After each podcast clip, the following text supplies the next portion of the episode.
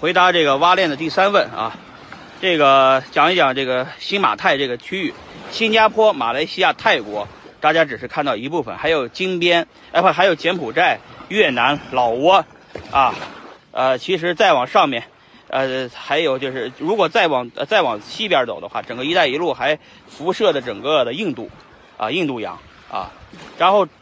新加坡大家都知道，新加坡为什么这么富呢？它是一个。号称是这个，呃，这个这个靠韩用和靠金融做起来的一个国家。这个国家呢，这个，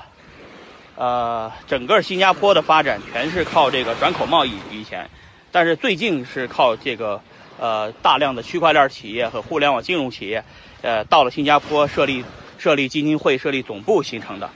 呃，我们原先想的是新加坡这边只是大家大陆的人在这边设立一个办公室，不是这样子的。大家有空可以过来看一看啊。据我所知，因为我还没到新加坡啊，我现在还在柬埔寨。我的目的是从柬埔寨到马来西亚，再到新加坡，再到呃菲律宾，啊，再到土耳其哈，等一路走下来。为什么要跨一个土耳其呢？因为“一带一路”的其实在中亚洲的终点站就是土耳其，啊，土耳其也是很特别的一个地方。我回头到了土耳其会给大家录视频看。呃，整个整个这个区块链在这边的发展是什么情况呢？是，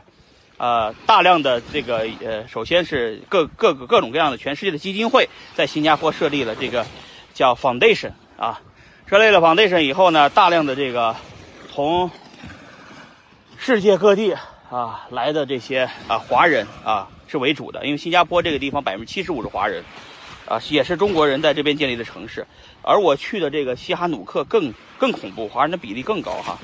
所以说我们在想的是，为什么形成了这种结，就是整个结果是在柬埔寨，我基本上不会说英文的情况下，也是可以，呃，自由行的，因为它到处都是中国字儿，到处都是中国的饭店，而且在这里人民币可以通行。呃，美元可以通行，尤其是美元可以通行，因为这个国家他们的人不怎么用咱自己的本国货币，他都用那个美元的现金，啊，给给小费、停车费都得给美元啊，一美金一美金，打个三轮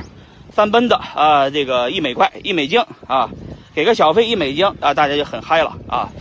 所以说这个，所以说这个这个地方便宜到这种程度啊，所以很多人都来这边发展啊，有多便宜，这个。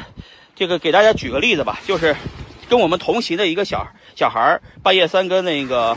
也是一个投资机构的一个基基金经理，他呢说这个半夜半夜饿了，先去出去买那个泡面去，买泡面呢三轮车就就带着他带了个三轮车两两美金，带他出去买了买完再把他送回来，来回两美金，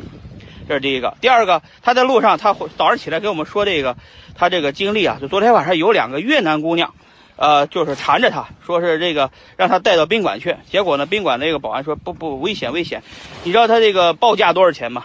这个越南越南的这两个小孩可能也就是十九二十岁那么样的年龄。然后他说这个，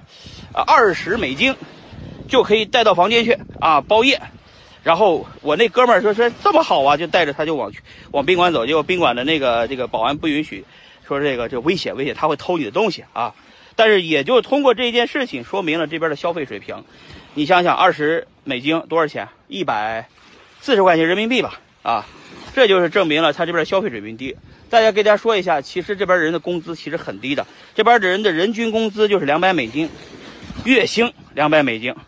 月薪两百美金是高工资，其实一百多美金，就是我们这边这不是一个这个这个这个高尔夫球场吗？这边在维护剪草坪的高尔夫球的这些成本是多少呢？成本是这个一百二十美金一个月的月工资，就天天剪草坪，周六周日休息一下，这种情况下他们的工资一百二十美金，大家可以想象的这边的消费水平有多低。啊，同为什么中国人在这边占领了优势呢？这我在路上拍了很多华为的、OPPO 的、vivo 的这个手机专卖店，啊，这全是中国人的市场。这个地方很恐怖啊，